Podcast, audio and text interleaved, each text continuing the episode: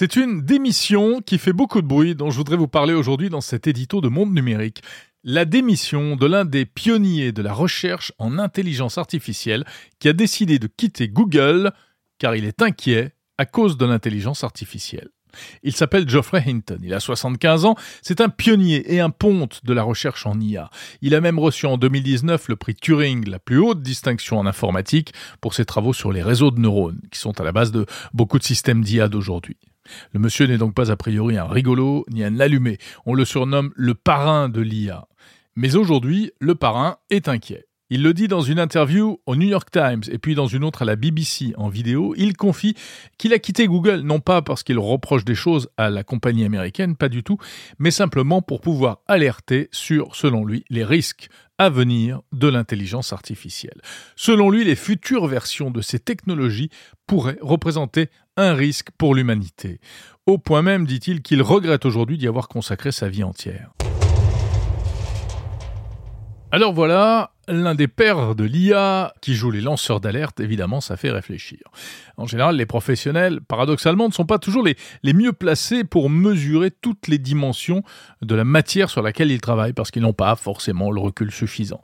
Mais les craintes de Geoffrey Hinton aujourd'hui ravivent les craintes évoquées récemment dans la fameuse pétition réclamant un moratoire sur l'intelligence artificielle. Cette pétition, signée par plusieurs milliers de personnes, dont des scientifiques et des personnalités comme Elon Musk ou comme le chercheur québécois Joshua Benjo, là aussi on parlait de risques pour l'humanité. Pourquoi Geoffrey Hinton est-il si inquiet? Eh bien, il fait allusion, bien sûr, à ChatGPT, le très médiatisé chatbot conversationnel. Mais selon lui, tout ça, c'est de la gnognotte. On n'a encore rien vu. Car les chatbots de demain auront une puissance potentielle inimaginable. Aujourd'hui, ces outils, ces grands modèles de langage, comme on dit, tels que GPT-4, agissent comme des cerveaux partagés qui apprennent chacun de leur côté. Mais demain, ils seront capables de mettre en commun leurs connaissances. Alors Geoffrey Hinton explique, c'est comme si vous aviez 10 000 personnes, et chaque fois qu'une personne apprend quelque chose, toutes les autres le savent automatiquement.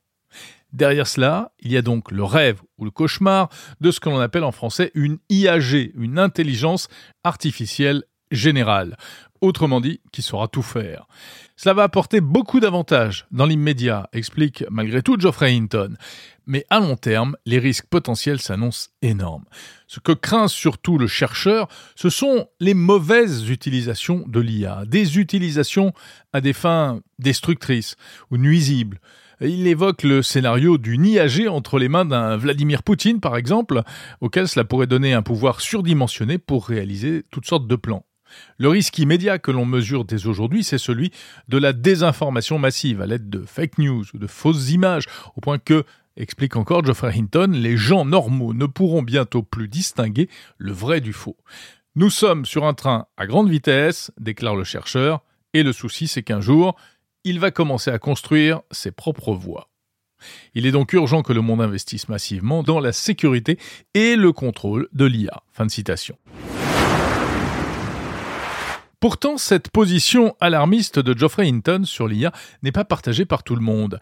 Le français Yann Lequin, par exemple, responsable de la recherche en IA chez Meta, lui aussi un grand ponte du secteur, également euh, euh, récipiendaire de la médaille Field d'ailleurs, ne semble pas partager ses inquiétudes.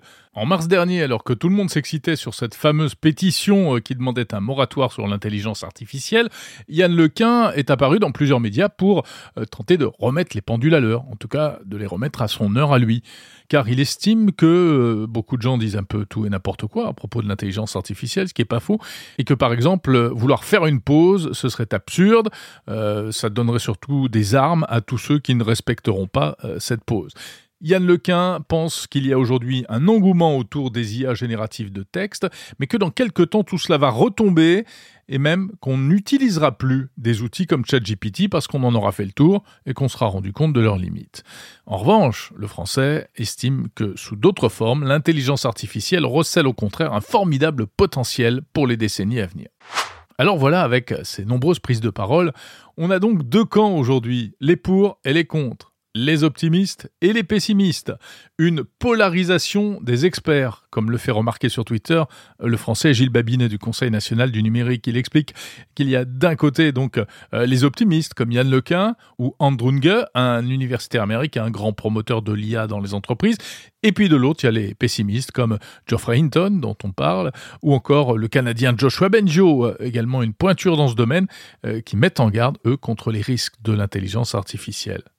On pourrait aussi parler euh, de l'intellectuel israélien Yuval Noah Harari qui a plaidé récemment pour l'urgence d'une régulation de l'intelligence artificielle, sans oublier Sam Altman, le patron d'OpenAI, qui lui aussi a fait part euh, de ses inquiétudes, alors même qu'il continue par ailleurs à développer ChatGPT. En tout cas, l'étonnante confession de Geoffrey Hinton rappellerait presque les regrets de Robert Oppenheimer, le père de la bombe atomique, qui démissionna et exprima son épouvante après Hiroshima et Nagasaki. Malheureusement, c'était trop tard. Alors comment faire aujourd'hui pour que l'intelligence artificielle ne soit pas la bombe atomique de demain? Comment poursuivre la recherche en IA et en tirer le meilleur sans aller vers l'apocalypse que nous prédisent certains? C'est probablement l'un des plus grands défis des années à venir.